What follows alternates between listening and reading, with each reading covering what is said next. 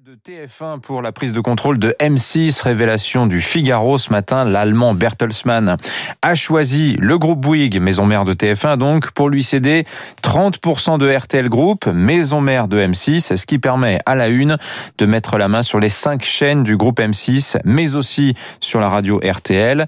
L'accord doit être officialisé ce matin, c'est une très grosse opération dont parlent tous vos journaux ce matin. Évidemment, il y a des obstacles aussi importants, car le futur ensemble qui sera dirigé par le patron de M6, Nicolas Taverneau, est en fait trop puissant, 10 chaînes, les trois quarts du marché publicitaire. On va en reparler dans le journal.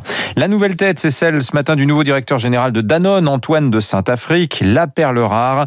Il fallait pour le géant français de l'alimentaire quelqu'un d'envergure internationale.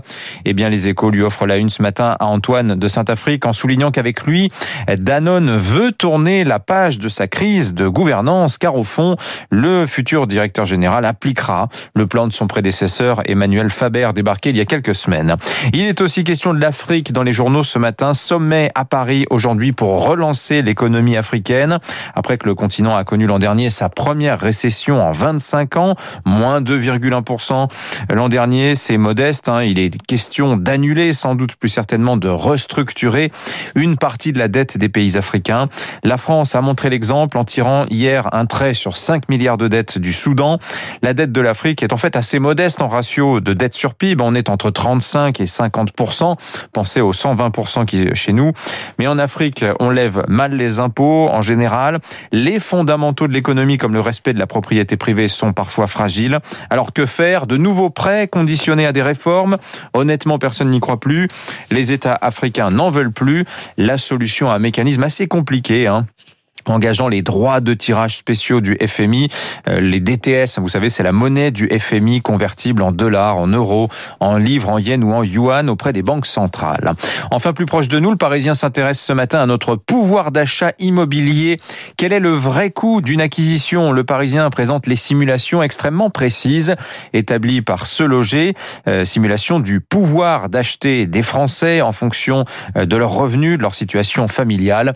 Cet indice de l'immobilier tout compris, a l'intérêt de souligner que les frais incompressibles, hein, c'est-à-dire les droits de mutation, la garantie hypothécaire, les frais de dossier bancaire pèsent jusqu'à 20% d'un achat immobilier. Ainsi, un mètre euh, carré à Paris ne coûte pas 10 614 euros comme relevé en avril, mais plutôt 13 000. Et encore, c'est sans compter la taxe foncière. 6h39, le journal de l'économie. Le journal de l'économie sur Radio Classique avec Dimitri Pavlenko. Bon réveil, bonne journée, soyez les bienvenus à la une de l'économie ce matin sur Radio Classique. Des fiançailles dans la télévision française, selon des informations d'hier soir du Figaro, est confirmé depuis par M6. Le groupe Bouygues va annoncer ce matin la fusion de sa filiale TF1 avec le groupe M6. Bonjour Eric Mauban. Bonjour Dimitri, bonjour à tous. L'opération va prendre un peu de temps, au moins 18 mois, le temps de recevoir l'avis du CSA et surtout bah, de l'autorité de la concurrence, car le futur ensemble grouperait pas moins de 10 chaînes et les trois quarts du marché publicitaire. Effectivement, hein, c'est beaucoup, c'est même euh, trop aux yeux des régulateurs. Les discussions vont commencer afin de dessiner les contours d'un périmètre de nature à satisfaire tout le monde. Bouygues sera actionnaire du nouvel ensemble à hauteur de 30%. Bertelsmann, propriétaire de M6, conservera 16% du capital après l'acquisition par Bouygues de 11% de la nouvelle société pour un montant de 641 millions d'euros. Nicolas de Taverneau, le patron du groupe M6, sera nommé PDG. Les conseils d'administration des deux sociétés ont donné leur accord à la feuille de route qui doit mener à la fusion. Il reste maintenant à la mener à bien. La tâche est délicate. Le régulateur n'avait pas prévu l'émergence d'un tel acteur. En France, il est interdit de détenir plus de sept chaînes de télévision. Il va donc falloir négocier pour céder des actifs dans de bonnes conditions. Les annonceurs publicitaires vont également se montrer vigilants pour éviter d'être dépendants du nouveau groupe. L'enjeu est de taille. Il s'agit de donner naissance à un géant français de l'audiovisuel, un géant capable de rivaliser avec les poids lourds américains que sont Netflix Amazon Prime et Disney qui commencent déjà à bouleverser le paysage audiovisuel. Pour affronter cette concurrence, il faut unir ses forces et le temps presse. Eric Mauban, ça bouge aussi chez Danone. Le groupe a acté hier après-midi l'arrivée d'Antoine de Saint-Afrique à la direction générale. Il prendra ses fonctions le 15 septembre. Antoine de Saint-Afrique est l'actuel directeur général du géant suisse du chocolat Barry Calbo, ancien de la branche alimentation d'Unilever. Il a fait aussi un passage chez Danone à la fin des années 90. Le marché a salué hier la nouvelle. Le titre Danone progressait de 1,3% hier soir. Chez le réassureur Score aussi, une surprise, hein, le départ avec un an d'avance dès le 30 juin du PDG Denis Kessler pour raison personnelle. Conséquence, l'ex-directeur de cabinet d'Edouard Philippe, Benoît Ribado Dumas, qui devait prendre la succession de Denis Kessler en 2022, eh bien, il n'aura finalement pas le poste. Néophyte dans l'assurance, il n'aurait pas engrangé assez d'expérience d'ici l'été. La direction générale de Score reviendra donc à Laurent Rousseau, eh, qui est l'actuel directeur général adjoint de la division dommage du groupe. La réforme de l'assurance chômage entrera-t-elle en vigueur dans six semaines comme prévu? Bah, Ce n'est pas du tout certain. Eh, tous les syndicats, à l'exception de la CFTC, vont déposer aujourd'hui ou demain des recours en justice pour tenter de faire annuler la réforme. La pomme de discorde, bah, c'est la mesure phare, le nouveau mode de calcul du salaire journalier de référence qui conditionne le montant des allocations, des allocations chômage. Le Conseil d'État l'a déjà retoqué en novembre pour violation du principe d'égalité. Le gouvernement avait rectifié le texte, mais selon les syndicats, le problème est toujours là. Émilie Vallès. Les syndicats le savent, ils n'arrivent pas à mobiliser dans la rue contre cette réforme, alors leur seule arme pour la combattre, ce sont les recours juridiques. Ils déposeront à la fois un référé suspension et une saisine sur le fond auprès du Conseil d'État. Et si chaque organisation déposera son propre recours, toutes ont le même objectif, montrer que le texte est injuste et surtout inégalitaire. C'est là le principal angle d'attaque. Pour cela, elles se fondent sur les conclusions de l'UNEDIC qui a repéré des iniquités de traitement pénalisant les demandeurs d'emploi qui ont été en activité partielle ou en congé maternité avant d'être placés au chômage. Le ministère du Travail a bien corrigé le tir avec un nouveau décret, mais il serait fragile juridiquement contraire au Code du travail, toujours selon l'UNEDIC.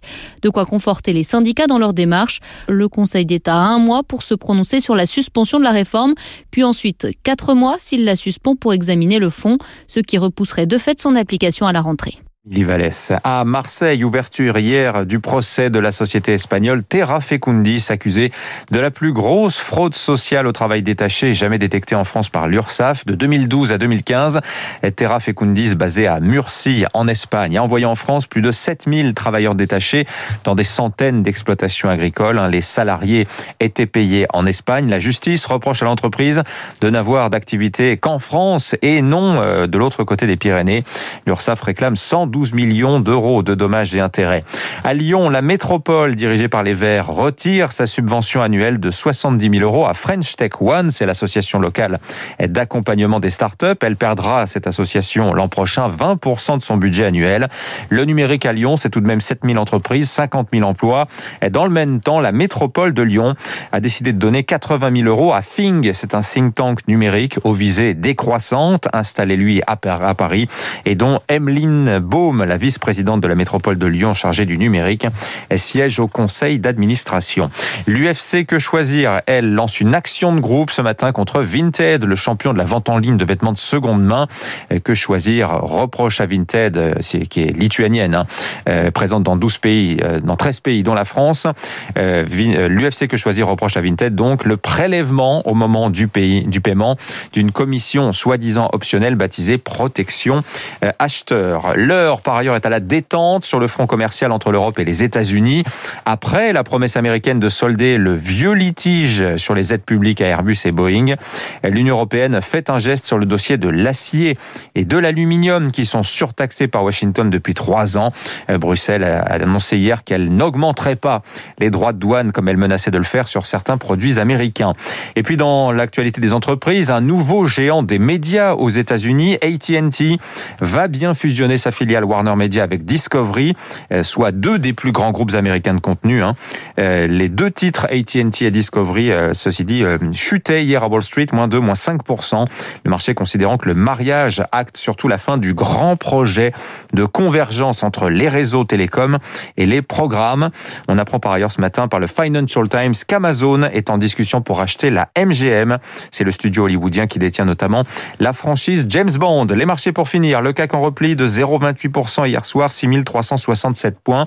En vue, les titres Stellantis, plus 1,6%. Le groupe auto va annoncer aujourd'hui un partenariat avec le taïwanais Foxconn dans les semi-conducteurs. Bien orienté aussi Sanofi qui gagne 1%. Deux bonnes nouvelles hier pour le labo. Des résultats très concluants d'abord pour les essais de phase 2 de son vaccin anti-Covid, mais aussi de très bons résultats pour son blockbuster, le Dupixent, contre les crises d'asthme sévères chez les enfants. 6h40.